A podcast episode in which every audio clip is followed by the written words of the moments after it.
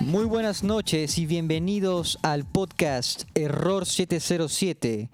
Este es el tercer episodio y son las 9 y 59 de la noche del día 30 de junio del 2020, último día de la cuarentena eterna, al parecer. Bien, este, yo soy Iván Suaznavar, eh, me presento una vez más. Eh, me acompaña Jimmy Villegas como mi co-conducción. Omar Rondinel, Gerard Suibate, Ángelo Córdoba y Víctor Ramírez. En esta ocasión conversaremos sobre civilizaciones antiguas. Bien, eh, civilizaciones antiguas. ¿Qué se puede decir sobre civilizaciones antiguas? En América tenemos a Caral. En el viejo mundo podría mencionarse el asentamiento religioso de Gobekli Tepe con más de 11.000 años de antigüedad, según las últimas datas, ¿no? Eh, descubiertos, investigado por el arqueólogo alemán Klaus Schmidt y bueno, Caral respectivamente por Ruth Shady. Bien, este, Gerard, ¿qué nos puedes comentar sobre este tema? Eh, a ver, Puedes cortar mi perro. sí, no te preocupes. Oye, porfa, lleva, lleva orden, Jimmy, por favor. Oh, voy a parar un toque mi micro, que empiece alguien, porque mi perro comenzó a ladrar un toque. Ángelo, ¿qué nos puedes comentar sobre Gobekli Tepe? ¿Me estás hablando a mí? Claro. No, hay otro Ángelo. Dije Ángelo. Otra pregunta. Ángelo, ¿qué nos puedes comentar sobre Gobekli Tepe? Hola, ¿qué tal Iván? ¿Cómo están? Buenas noches a todos. Eh, bueno, eh, vamos, ya estamos ya a, a, horas, a horas literalmente de, de, acabar con esta cuarentena, ¿no? Que ya nos tenía un poco en stand-by, ¿no? En todo, en todo lo que hemos hecho, en todas nuestras cosas. Y bueno, ¿por qué no tocar un tema tan interesante como las ciudades perdidas en el tiempo, ¿no? Como en este caso está eh, y Tepe, ¿no? son unas ciudades muy interesantes, eh, se sitúa justamente en el, en el sudoeste de, de, Turquía, ¿no? colindando con, eh, con, Siria. ¿no? Es un sitio muy interesante. Em, lo que es interesante en sí es que en el 63 eh, fue descubierto por, por, por los profesores de arqueología ¿no? de la ciudad de Estambul, ¿no? disculpa, la Universidad de Estambul, y, y, luego de ahí ellos comentaron, enviaron una carta de este hallazgo a los profesores de Boston, ¿no? de arqueología en Estados Unidos. Eh, fueron a investigar, hicieron un hallazgo muy interesante. Lo, preliminar, fue solamente unos muros, ¿no? que poco a poco empezaron a descubrir que no era un muro, ni era exactamente un bloque de piedras así aleatoriamente dispersados, ¿no? sino que tenían forma circular, ¿no? y esa forma circular tenía algo característico, que era un templo. ¿Y cuál era el problema? El problema era muy sencillo, que no cuadraba con, con, lo, con la teoría clásica, no cuadraba con la teoría clásica de la arqueología. Porque, ¿Por qué dices esto? Entonces, porque el Tepe tiene 16.000 años de historia, 16.000 años antes de Cristo. ¿Te imaginas eso? O sea, ¿Te imaginas 16.000 años de, antes de Cristo? Es, es demasiado para, para la arqueología clásica. Y y ustedes preguntarán, los oyentes que están escuchando esto, ¿y por qué existe este problema? ¿Cuál es el problema que existe? El problema era muy sencillo, porque hace 16.000 años se creía que la, agricultura recién estaba siendo descubierta. Entonces, eh, algo que es muy interesante en analizar es que los académicos, ¿no? los académicos de la, arqueología, eh, en la corriente clásica, muchos eh, sugieren ¿no? que la civilización comenzó justamente cuando un grupo de personas ¿no? se empieza a tener confianza y luego de ahí empiezan a, a unificarse, ¿no? Por medio de, de, de, una confianza ¿no? mutua que existe en, en, esa civilización y luego de ahí empiezan a formar la agricultura, ¿no? Y poco a poco van subiendo los escalones hasta llegar a, a un auge espiritual, ¿no? Donde empiezan a tener la religión. Entonces, el problema de Goleki Tepe es que radica ahí, o sea, ¿Por qué existe una religión o un centro espiritual? Un templo, ¿no? eh, cuando recién estaba apenas descubriéndose la agricultura, ¿no? Es algo eh, interesante de analizar, ¿no? Y más bien, este, Víctor nos, va a explicar más bien esta parte. Adelante, Víctor.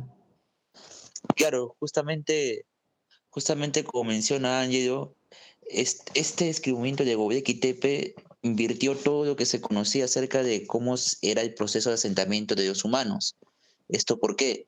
Porque usualmente se creía de que para que un asentamiento humano se pueda desarrollar y posteriormente por sus condiciones convertirse en ciudad, tenía que pasar por un, por un procedimiento clásico que sería y se repetiría en todo nuestro globo terráqueo, de primero conocer la agricultura. Después de que el ser humano descubría la agricultura, pasaba a formar asentamientos porque se volvía sedentario. Ya no era necesario de que sean nómadas y que buscaran su carne en, en distintas manadas de animales que, que iban corriendo por ahí y por ende perseguirlos. No, ahora podían fabricar su propio alimento. Esto de acá de, de asentamientos humanos, de los primeros asentamientos, es importantísimo. ¿Por qué?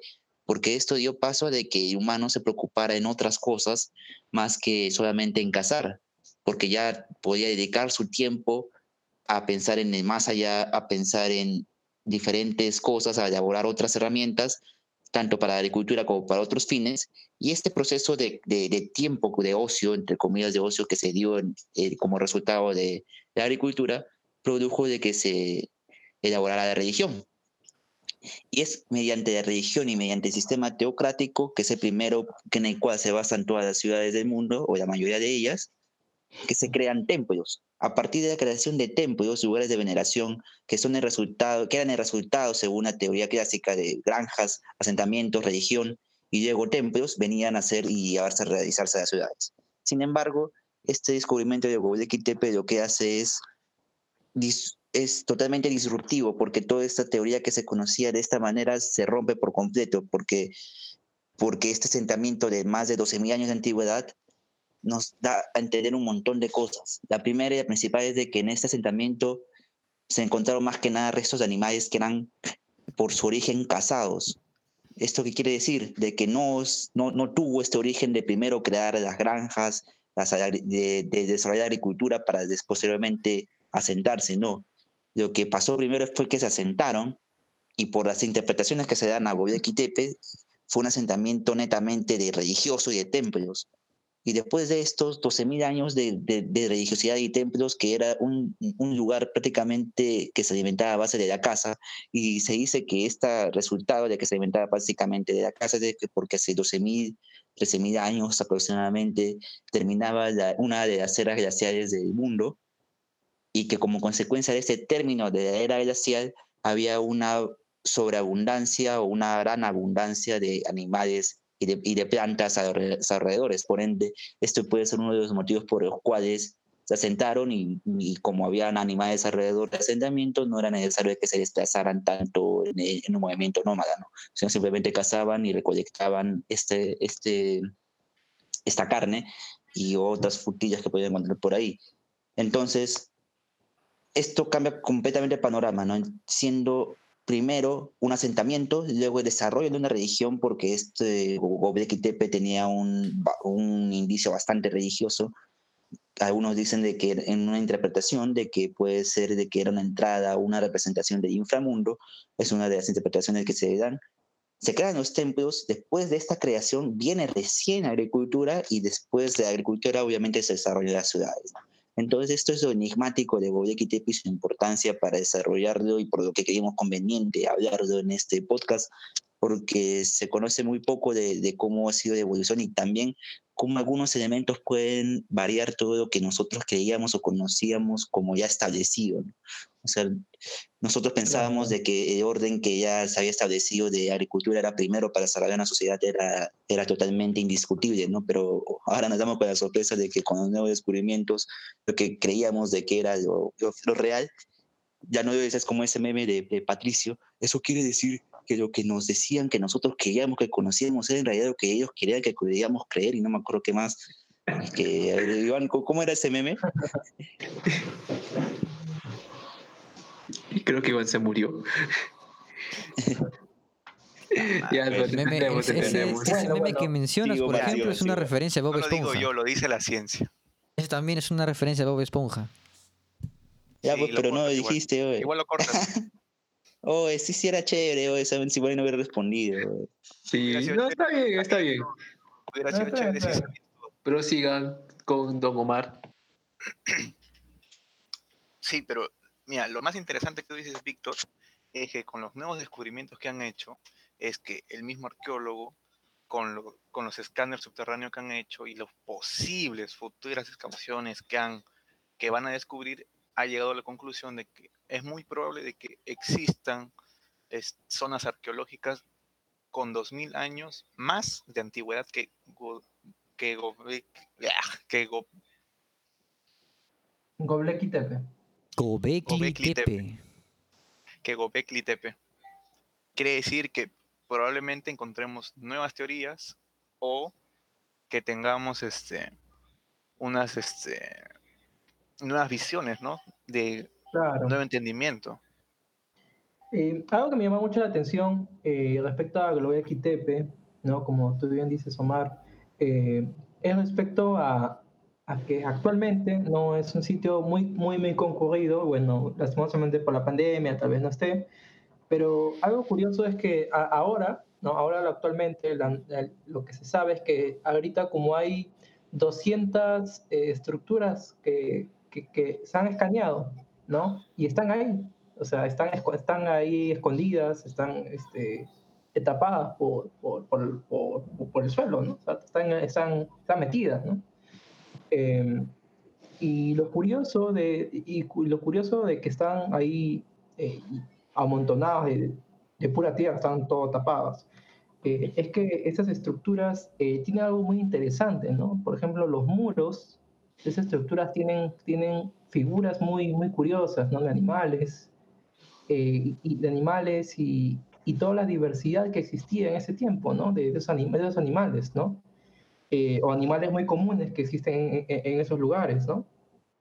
Eh, por ejemplo, en el caso, en el caso, eh, en el caso de, de, de las estructuras, ¿no? Y de la forma como está detallada, porque si uno mira las imágenes, miran que son unos muros gigantes, pero tienen una, una especie de, de forma de, media aplanada, ¿no? Media trunca, ¿no? Eh, y esa forma media trunca, eh, ese tallado, ¿no? Esa forma de, detallado, eh, se ha encontrado eh, a 15 kilómetros del hallazgo de, de Göbekli Tepe, ¿no? Hace, de, de a 15 kilómetros existía una, un- una ciudad muy antigua donde justamente gran parte de la, de la, de la historia teológica existía, vivía ahí, ¿no? Abraham, que tenía muchos hijos, ¿no? es lo que me acuerdo de Abraham, pero en serio, o sea, pero Abraham es, es muy respetado en, en la religión porque Abraham, eh, gran parte, parte, o sea, gran parte, por ejemplo, de, de- de- del, del Corán todo eh, lo que radica en el Islam, ¿no? Y toda esa religión, de esas religiones que tienen, hay muchas religiones que se, que se ramifican, parten justamente de ahí, ¿no? Y, y en esa ciudad, esa ciudad es muy antigua inclusive, muy antigua de lo que se creía, ¿no? Y justamente esas estructuras, esos hallazgos que encontraron sobre monolitos pequeños que tenían forma de humanos, ¿no? Concuerdan muy bien con el periodo de, de Göbekli Tepe. Entonces, lo que demuestran esa estructura es que los bloques de piedra, esos muros gigantes que están ahí en, en Tepe, tienen la misma forma, la misma forma que las que las eh, monolitos de, de- de humanoides que se encuentran en esa ciudad. Pero ¿cuál es la diferencia? Que no tienen cabeza, que son troncos. Entonces, la, la pregunta viene ahí. Eh, ¿Qué trataban de representar? Tal vez animales, tal vez una forma de, de crear un imaginario colectivo, ¿no? Sobre, sobre la creación de algo, ¿no? O sea, ellos tuvieron la, la idea existencial de decir, oye, al- algo existía, ¿no? Algo existió que nos creó, o algo, o algo sentimos que a la necesidad de creer en eso, ¿no? Entonces, bueno, ¿no? Eh, es algo interesante. lo- lo que pasa, Angelo, es de que justamente están decapitados porque encontraron de que tenían una ceremonia de, de función bien interesante.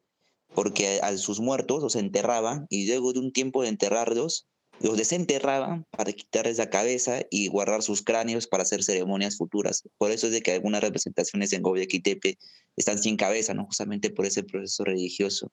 Omar, Consulta, Claro, claro.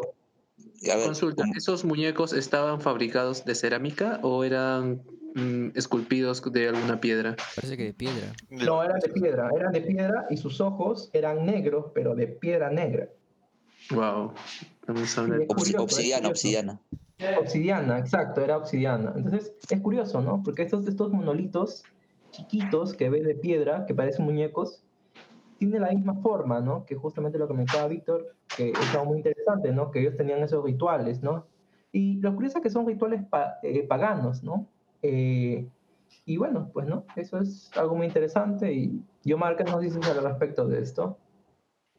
Mira, yo creo que lo más interesante en realidad de todo este descubrimiento es cómo es que esa pequeña civilización o grupo de personas en esa época ya tenían una idea de organización para poder realizar todo ese tipo de construcción que son levantamientos de muros, los pilares centrales que eran de más de 5 metros de alto y toneladas de peso para poder erigirlas y pararlas sobre ese montículo de piedra que tenían.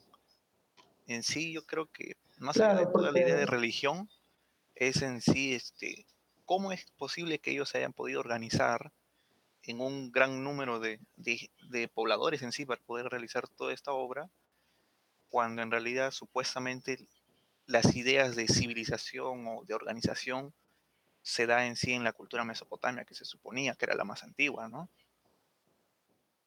Claro. Mm, Eh, bueno. ¿Mm? Sigan. Eh,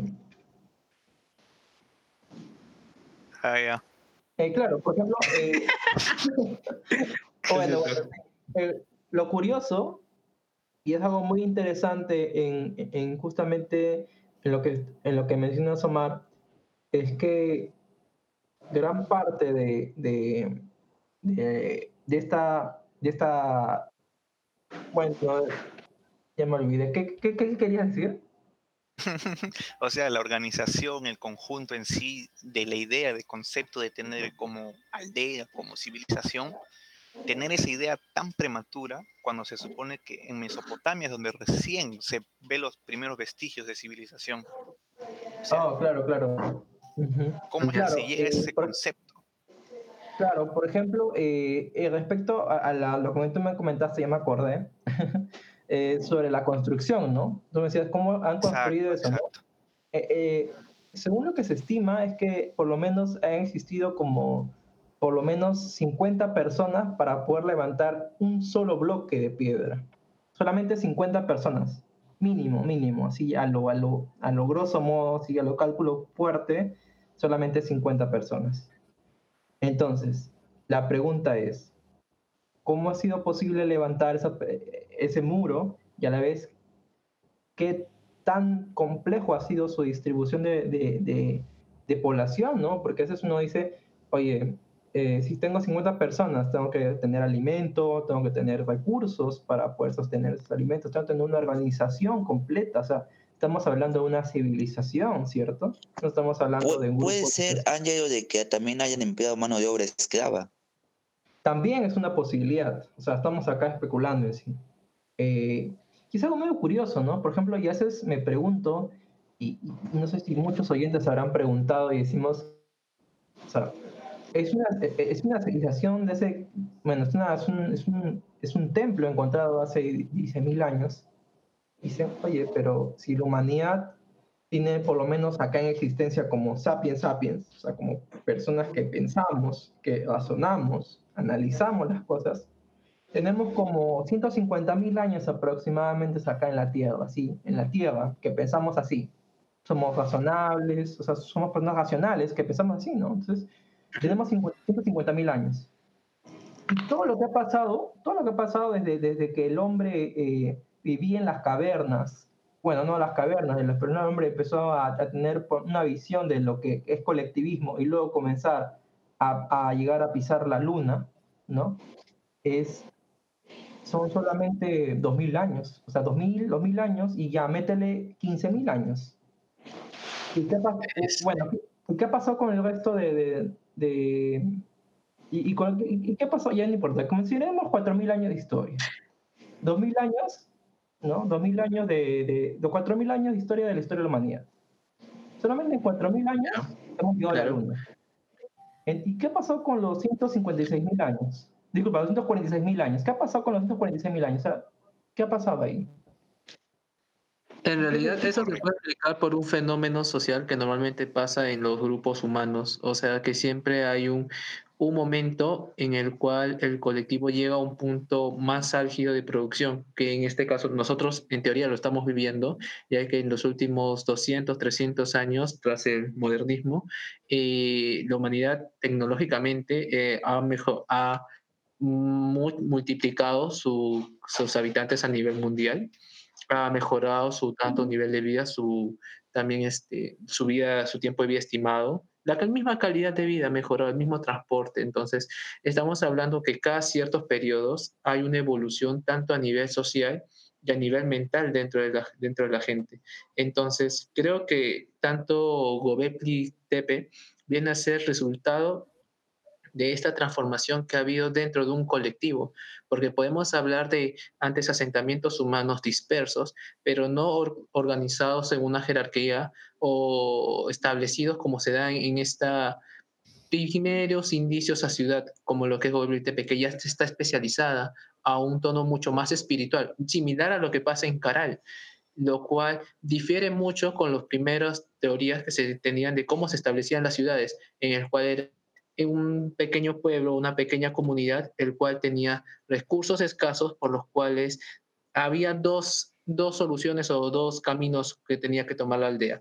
Uno que vendría a ser la migración para crear otra aldea en la cual se pueda hacer una producción para irse diversificando porque los recursos escaseaban. O lo otro que viene a ser el resultado de estas ciudades, que viene a ser la mejoración de técnicas, tanto a nivel de producción como a nivel este de, Mm, a nivel tecnológico que estamos hablando de mejorar las técnicas de irrigación, lo que viene a ser la misma la ganadería o hasta mismo la misma producción, estamos hablando de pequeños talleres, la textilería, que también es algo que es muy, muy este, vital, que se dan dentro de la sociedad. Es más, dentro de lo que viene a ser Caral, tal vez no existía Caral, se construyó, más no había, todavía no se había trabajado lo que viene a ser este, los trabajos en cerámica pero ya había existencia de textilería.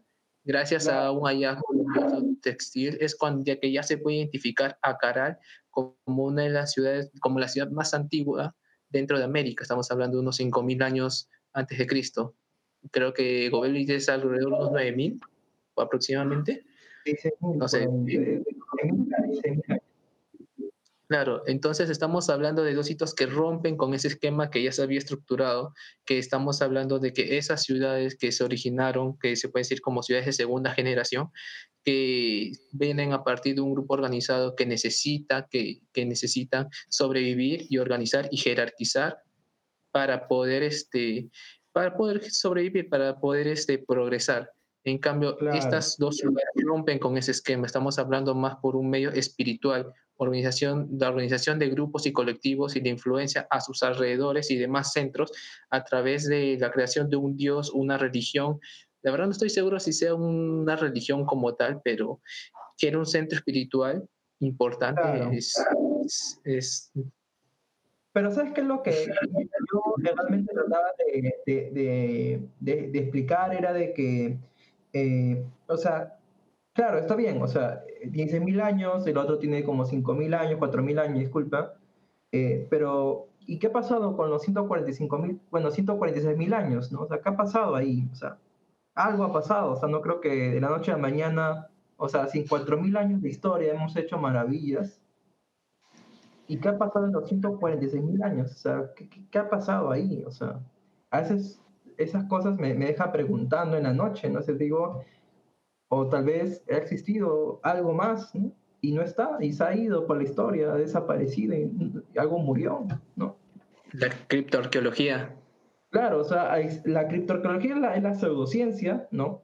Pero en los, en los, hace como 10 años, el XT estaba considerado como la arqueología negra, ¿no? La arqueología que no, que la, la academia que la academia no quería mirar porque obviamente rompía con lo básico, ¿no? De lo que era una civilización, ¿no? Y era considerado así, era catalogado como arqueología negra, o sea, no, no, no sabemos que si cumple con, con, con, con, los estándares que nosotros habíamos puesto en la, en la teoría y por lo tanto es algo que, bueno, es algo que sucedió o algo utópico, no es culpa algo utópico, digo algo atípico, ¿no? Algo atípico que sucedió y punto, ¿no?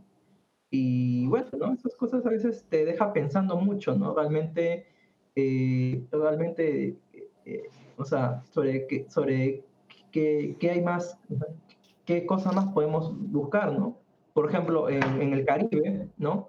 Como estaba comentando otra vez, en el Caribe eh, había, un, había, este, había, descubierto, se había descubierto cerca como en El Salvador, por ahí, eh, se había descubierto, ¿no? Hay piedras en, en, plena, en plena selva, buena parte de selva de, de, El Salvador, piedras gigantes que tienen forma de un, la cara de un mulato, con, con bemba, con nariz ancha, con, con orejas grandes. Y uno dice, oye, pero está bien, o sea, el mulato ha existido, pues tú nos miras, tú vas a Caribe y el mulato, sí, pero Oye, el mulato recién existió a partir del 1600, 1700, cuando, cuando los mercaderes este, portugueses e italianos venían recién a, al Caribe.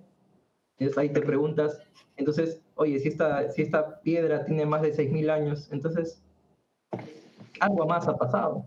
¿Qué, qué ha pasado con esa, con, con, qué ha pasado, qué ha pasado con ese vestigio, no? Y te preguntas y dices, o sea, algunas incongruencias que existen dentro de la historia claro, que claro, todos Entonces, Ángelo, esas cabezas que mencionas, ¿no? que Hablan, cabezas, las cabezas colosales, estas de la civilización olmeca, tal vez. Claro, claro, claro, la civilización olmeca, exacto, eso es justamente la que estaba hablando. Y efectivamente, pues así también había visto en un lugar de una página de internet que habían encontrado unas, cabe cabezas, ya no, no, no colosales, de menores dimensiones, pero con, con una cara con un, de una persona con rasgos eh, no, no africanos, sino más bien de rasgos de persona blanca. Así como, digamos, en, digamos que te encuentras en, en, así en América, en Mesoamérica, una cabeza de una escultura que normalmente verías en, en Grecia. O sea, un hombre con barba, ¿no? Con facciones de hombre blanco. Como que no encaja. Creo que más o menos algo así es lo que están hablando, ¿no? Claro, por ejemplo, algo curioso, y justamente cuando nosotros miramos a los incas, ¿no? Ellos esperaban al hombre blanco, ¿cierto? Eso es lo que nos cuentan los cronistas. Claro. Y, y, realmente es algo interesante, ¿no? O sea, oye, si encuentras vestigios de hombres blancos en Sudamérica antes de la conquista, entonces significa que ha existido algo más, ¿no? Algo, algo que tal vez se ha perdido en la historia, ¿no? algo que tal vez eh, lastimosamente no se investiga porque no hay fondos, ¿no? Entonces, más el, gran parte de la humanidad está orientada en otras cosas, mejor dicho, yo se siento que lo haces, la humanidad es como que está un poco desviada de los de, de, de, la verdad, ¿no? O sea, la verdad que es la ciencia en sí, ¿no?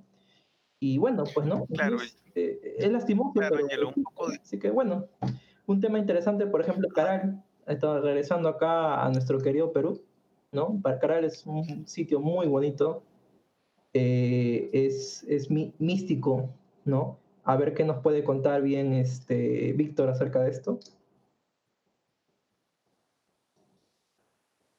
Bueno, Omar. Omar, ¿ibas a hacer una pregunta?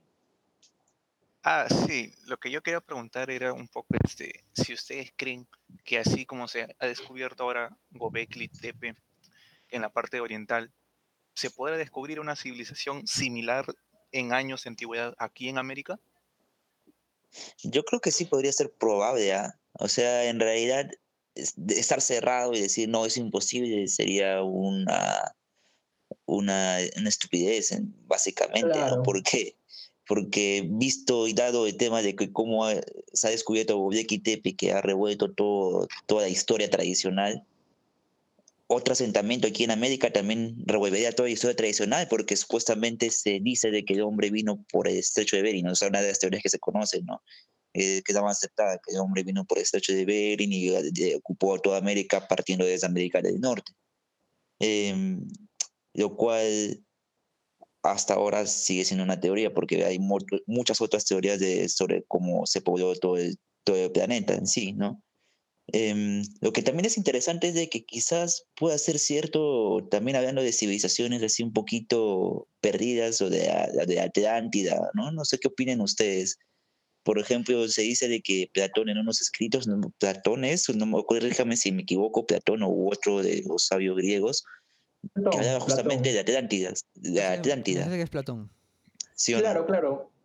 Claro, Platón, así es. Por ejemplo, Platón eh, uno de sus fieles seguidores fue justamente el que, lleva todo el conocimiento de Platón directamente, fue Aristóteles, ¿no? Eh, Platón, eh, Aristóteles cuenta, ¿no? Le cuenta, lo que le contó Platón es que, es que Platón vino justamente de, la, de, la, Atlántida. Pues no sé si uno dice, oye, pero la Atlántida no existe. Es lo único, el único registro que se tiene hasta ahora de la Atlántida no es en los libros ni novelas, sino viene de Platón. Platón decía, ¿no? Lo que nos cuenta Aristóteles, es que Platón describía la Atlántida como círculos grandes, círculos grandes, una ciudad que era en el medio del mar, ¿no? Que estaba en el medio del mar y, tenía, y tenía, y era muy bien construida, o sea, la, la arquitectura de la Atlántida era colosal, o sea, era una, una, estructura muy, muy, muy compleja y a la vez bien elaborada para ese tiempo, ¿no? Eh, y a veces uno se pregunta y dice, oye, si, si Platón nos habla de, de, que viene de una escuela, o sea, de, eh, no se dan cuenta que es como que si viniera, es como que si estuviera heredando una, un conocimiento muy antiguo, ¿no? ¿no? O sea, muy antiguo de lo que, de lo que se creía, ¿no? O sea, de lo que, de lo que cualquier humano tal vez privilegiado tuvo, ¿no? En ese momento, ¿no? Y gracias a la filosofía, ¿no? Gracias con Aristóteles y sus, y sus, eh, discípulos en ese tiempo, llegaron a, a, formar lo que es ahora la ciencia, ¿no? Entonces, a, revivir esta parte, ¿no? Entonces, es, es, algo que inclusive podemos hablar en varios programas porque es algo bien, bien bonito, o sea, es, son historias y historias interesantes. Ahora, volviendo, volviendo a, a Caral, em, es, es, fascinante cómo, cómo es de que la religión siempre se prevalece en todos los asentamientos como el principal germen de, de civilización, porque igual que en Gobekli Tepe, en Caral, lo que prevalece es el sentido religioso. O sea, pareciera ser de que el humano siempre, siempre desde el principio de los tiempos ha buscado algo que explique eh, por qué está aquí en este planeta, ¿no? Y eso encuentra de una manera religiosa y eso es lo que también permite que se desarrolle.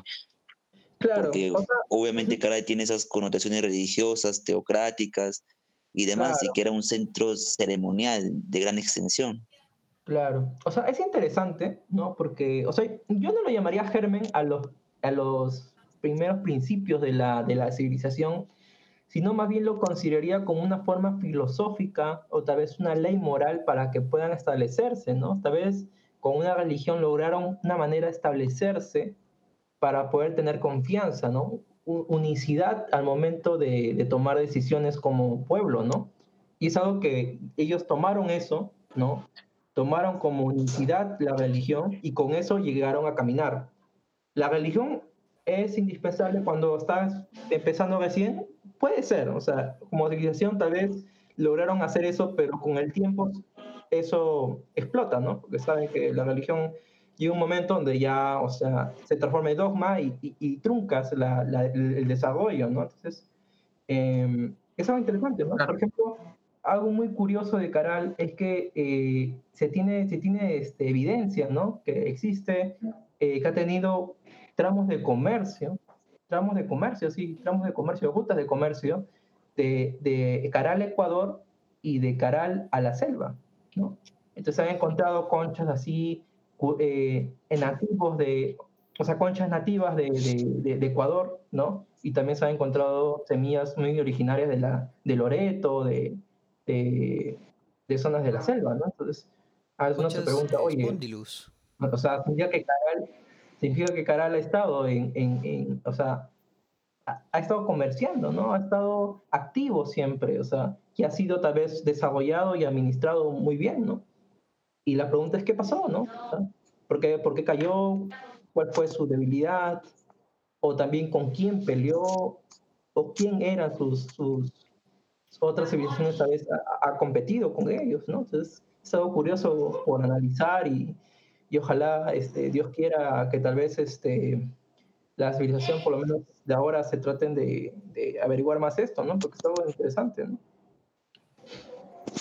La teoría que se tiene hasta el momento es el, o sea, el por qué Caral sucumbió, que hubo muchos desastres naturales, por terremotos o porque había sequía, no había lluvias, entonces la gente se empezó a morir de hambre y tuvieron que ir a otros sitios.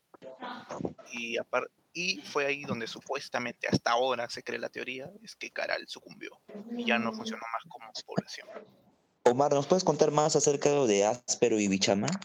Sí, por favor. en sí, cuando se realizó el primer descubrimiento de Caral, se suponía que al descubrir Caral tiene una antigüedad de 3.000 años como ciudad, como civilización. Pero mientras más empezaron a escarbar en los restos arqueológicos, empezaron a descubrir otras este, pirámides truncas, muy, que eran de distinto, distinto tipo constructivo que, o acabado, mejor dicho, que el templo de Caral circular que todos conocemos, que es más pulcro, más limpio y más liso. Entonces, em, con los investigadores, claro con la arqueóloga Ruth llegaron a la conclusión de que esta civilización antigua era áspero. Áspero es una civilización más antigua que Caral, 2000 años más antiguo. Por eso es que ahora Caral está considerado con 5000 años de antigüedad. Pero este áspero es, es como una ciudad pesquera, porque se encontraron restos de, de peces y anzuelos hechos con huesos de, claro, de, origen de algunos peces, pero lo curioso es que Caral está alejado del mar y se ha encontrado restos este, óseos de ballenas azules y tiburones, lo cual este, respalda la teoría de que eh, Caral, conjuntamente dicho, y Áspero fueron un centro este, comercial de intercambio con otras civilizaciones. Y lo de Bichama, Bichama es, se podría decir que es una civilización intermedia entre Áspero y Caral. Lo de Bichama, lo que se sabe hasta ahorita es que se ha encontrado un muro en donde a manera de jeroglíficos, como las pirámides de Egipto, que tienen estas inscripciones a través de jeroglíficos, cuentan y narran la historia de algunos pobladores que estaban esperando desesperadamente lluvias porque se encontraban en sequía y se morían de hambre. Esa es toda la historia de Caral. Sí, es interesante, ¿no? O sea, primero parte de, de, de misticismo, ¿no? Pero también parte justamente como, como toda civilización parte de, como de una protociudad, ¿no? Como antes de eso, ¿no? Entonces, a veces eh, es interesante cómo hubiera sido entender o poder tener la posibilidad de, revivir eso, ¿no? Y, ver cómo, cómo eran sus costumbres, cómo, cómo se organizaban, ¿no? Cómo era su economía. Cómo funcionaba. Cómo eran sus constructores, cómo, cómo trataban de, una manera de, administrar bien su, su, su, ciudad, ¿no? Es algo interesante, ¿no? De, a veces uno se preguntará cómo hubiera sido. ¿no? Y, y, bueno, ¿no? entonces uno se pregunta al final de todo y dice, ¿no? Este, vaya, hay mucho, hay mucho por investigar, mucho por ver, ¿no? Eh, eh, inclusive tenían, este, inclusive tenían eh, conocimiento astronómico de las cosas. Tenían, tenía conocimiento, Caral tenía conocimiento de, del clima, tenía conocimiento de las estrellas. Y ese conocimiento cómo se, ha heredado, ¿no? Cómo se ha heredado y eso se ve común. Ese conocimiento es transversal en, todo, en, todo, en todas las civilizaciones, ¿no? Uno mira la civilización más antigua y tú vas a ver que todos tienen conocimiento astronómico, ¿no? Otra de las cosas que es interesante, perdona que te corte, Angelo, es cómo es que se repiten las figuras geométricas, ¿no? en referencia a lo sagrado siempre es circular en casi todos los templos. Quizás esto también tiene que ver un poco con la geometría sagrada, en la cual nos dice Claro. de que cada, figura geométrica, cada sólido tiene una representación y que también está bien ligada a la escuela pitagórica, ¿no? Porque en la escuela pitagórica, por ejemplo, hablar de dodecaedro, creo, y de icosaedro fuera de la escuela era un pecado que se castigaba con la muerte. Y eso es también cosas que tienen que ir relacionadas con la geometría sagrada y con la concepción de las formas, como que desde la antigüedad, desde que lo circular se relaciona con lo sacro ¿no? Y se va repitiendo Claro. como un código en civilizaciones aparentemente inconexas a través del tiempo y a través del espacio. Es algo bastante interesante también. Sí. O sea, Pero lo, ¿cómo- que te iba a comen- lo que te iba a comentar, Víctor, es, en, si te das cuenta, como tú dices, ¿no? O sea, siempre está presente la forma circular. O sea, lo que a mí me explicaron de la forma circular es por qué representa tanto la forma circular a, a la deidad. Era porque el círculo no tiene ni inicio ni fin. Dios es eterno. Por lo tanto, el círculo es infinito y el Dios es infinito, porque siempre es eterno. Y si te das cuenta, tanto en Gobekli Tepe, que tanto hemos dicho, tiene formas circulares, Caral tiene formas circulares, Chavín, que a- hasta el momento se creía que era la civilización más antigua de Perú, que ahora ya, lo- ya no lo es, que es Caral, tenía la Chacana, que son formas circulares. Entonces, en todas las civilizaciones siempre vamos a observar la forma circular, representando a su Dios. Bueno, además, eh, lo circular es una figura que se puede encontrar en la naturaleza, más si te dan cuenta, lo ortogonal normalmente refiere a lo construido por el ser humano. O sea, siempre daban esa, ese carácter diferencial que había entre sus asentamientos, que normalmente eran reticulares, y en el caso de estos casos que tanto es como en Caral como en Gobek, en Gobekli Tepe y en otro caso más específico que es Cataluyut, este, que son normalmente son centros ceremoniales. Se trata de figurar estas clases de plazas circulares como centro de adoración.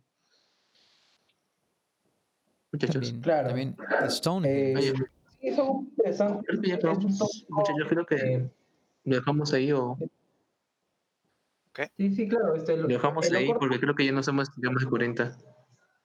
lo corto, Oye, corto. Iván y Jimmy, moderadores. Jimmy eso está Iván y Jimmy, por las huevas. Este, chicos, eh, ha sido realmente interesante escuchar todo esto. Yo realmente me he quedado pensando, ¿no? Y me quedado investigando un poco sobre el arte olmeca, ya que Ángelo lo mencionaba, esto de las cabezas colosales. También, aparte de, que, hay este, cabezas con rasgos, digamos, africanos, también los hay con rasgos asiáticos, ¿ah? Si- Así te pones a buscar un poco, hay unas cabezas, hay unas como caretas, máscaras, no sé, eh, hechas de, piedra jade, verde, y con, con rasgos asiáticos. Bien, Jimmy, este, dirígenos por favor a la fase de culminación.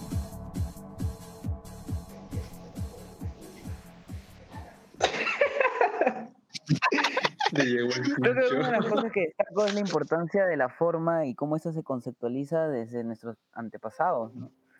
Y cómo eso nos puede servir a nosotros, a, a quienes estudiamos y vamos a practicar el arte de la arquitectura, acerca de la forma y cómo esta puede ser, hemos hablado de función y forma mucho, pero cómo, cómo lo veían interpretado nuestros antepasados ¿no? y cómo han perdurado su arquitectura y tecnología y cómo se han organizado como sociedad misma para poder crecer. Y esto es muy relevante y quizás reflexivo para, para nosotros en tiempos de COVID, ¿no? Eso creo que sería... Eso sería lo que concluiría, amigo. Dale, cierra. El arte de la arquitectura, es lo que dice Víctor acá. No, nada, me parece acertado también el- el- la observación. Bien, sin nada más que decir, yo, eh, una vez más agradecido a todos ustedes por colaborar en este proyecto del podcast. Eh, no te preocupes, Jimmy, eso del arte, esa vaina, a lo mejor lo corto, no, no es para hacerte quedar mal ni nada. Bien, este... Dale, córtalo, córtalo. Será hasta la próxima ocasión. Esperemos que no se demore tanto. Eh, no, ya, ya dejamos de ser el, el Valve de los podcasts, ¿no? Ya alcanzamos el número 3, así que hay que darnos una palmada en, en el hombro, ¿no?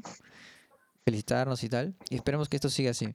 Muy buenas noches y eso es todo. Hasta la vista.